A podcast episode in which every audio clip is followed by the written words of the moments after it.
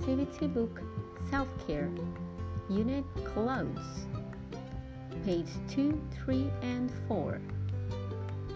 Socks, T shirts, hoodie, sneakers, skirt, scarf, underwear, beanie, shorts, gloves, coat,